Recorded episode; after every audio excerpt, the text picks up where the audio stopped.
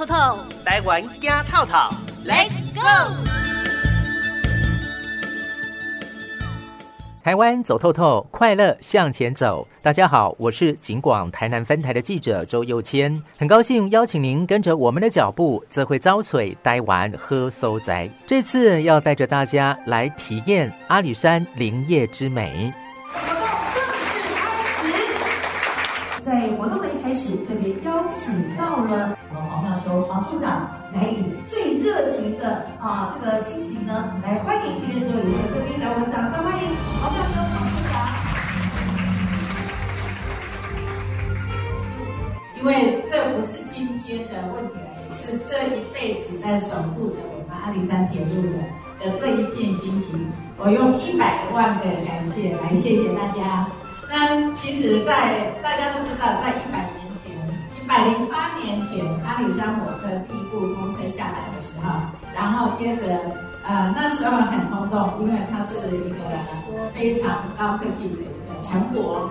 说到了阿里山小火车，就像是我们的老朋友般的亲切；而说到了台湾的经典观光景点，阿里山几乎是不退流行的代名词。一九一二年，阿里山林业铁路通车之后，隔年十一月，嘉义制裁所就完工。一九一三年竣工，一九一四年启用，是日据时期日本政府面积最大的官营木材产业园区，设置当时欧美最先进的设施以及技术，负责储存阿里山上砍伐下山的木头及加工木头成为木材的重要任务。阿里山林铁文资处处长黄妙修说。看到制材厂现在很有地下一段很有名，但是那时候是全全东洋第一的，哎，利益制裁所就是全自动化，有英国、美国等等世界各国最高的工业产品。而说到了嘉义制裁所，从大门进入，直接可以看到小火车轨道的足迹，阿里山林业铁路停放、整备车辆、维修的核心基地。二零一零年，部分区域开放为户外展示空间，园区分为作业区域和开放区域。作业区域包括了车辆检修、保养、维护的修理工厂和停放机车头、车厢的加一车库，其余空间为机车头、车厢的展示、转车盘以及游客服务中心。在铁轨上承载着巨大的神木，巨木因为感染的根瘤菌而倒下。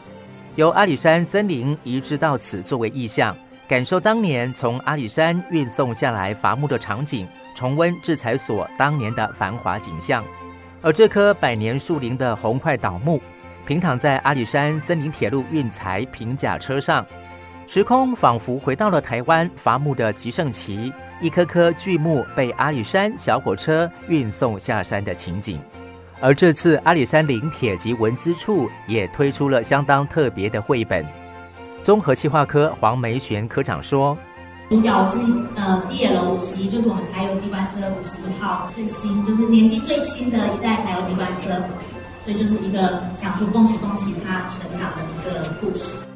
这次阿里山林铁文资处透过了绚丽的灯光效果，将嘉义制裁所的荣景透过光影不同的色彩。以及投影对位技术和 AR 在真实建筑上的虚实结合，互相呼应，展现出数位科技带领文化资产保存迈入新时代的灯光秀，为嘉义制裁所 APP 揭开了序幕。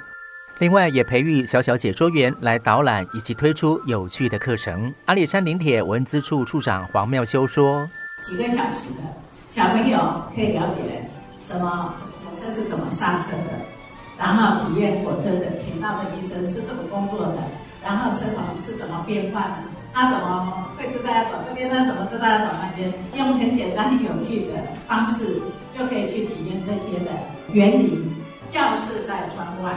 然后能够让小朋友啊，这个是我们会到学校去教学，所以有教室在窗外的，也有在教室里面。但是不是一颗一颗独立的？他透过认识阿里山铁路，它的文化、它的历史、它的人文、艺术等等，这样的发展出来。每年的临铁周年庆都会推出年度的限定纪念车票，今年特别采用临铁昔日的名片式的车票进行制作，并特别规划一百零九年到一百一十二年名片式纪念车票的计划。分别在通车一百零八年纪念日、通车一百零九年纪念日、通车一百一十年纪念日、柱山新站启用日以及阿里山林业铁路全线通车日这五个值得纪念的日子，推出了名片式的车票，让大小铁粉们逐步的陪伴林铁，构筑梦想之路。透过收藏车票的计划和临铁一起迎接全线通车。以上就是今天的台湾走透透阿里山林业之美，由景广台南分台记者周佑谦直播。谢谢您的收听。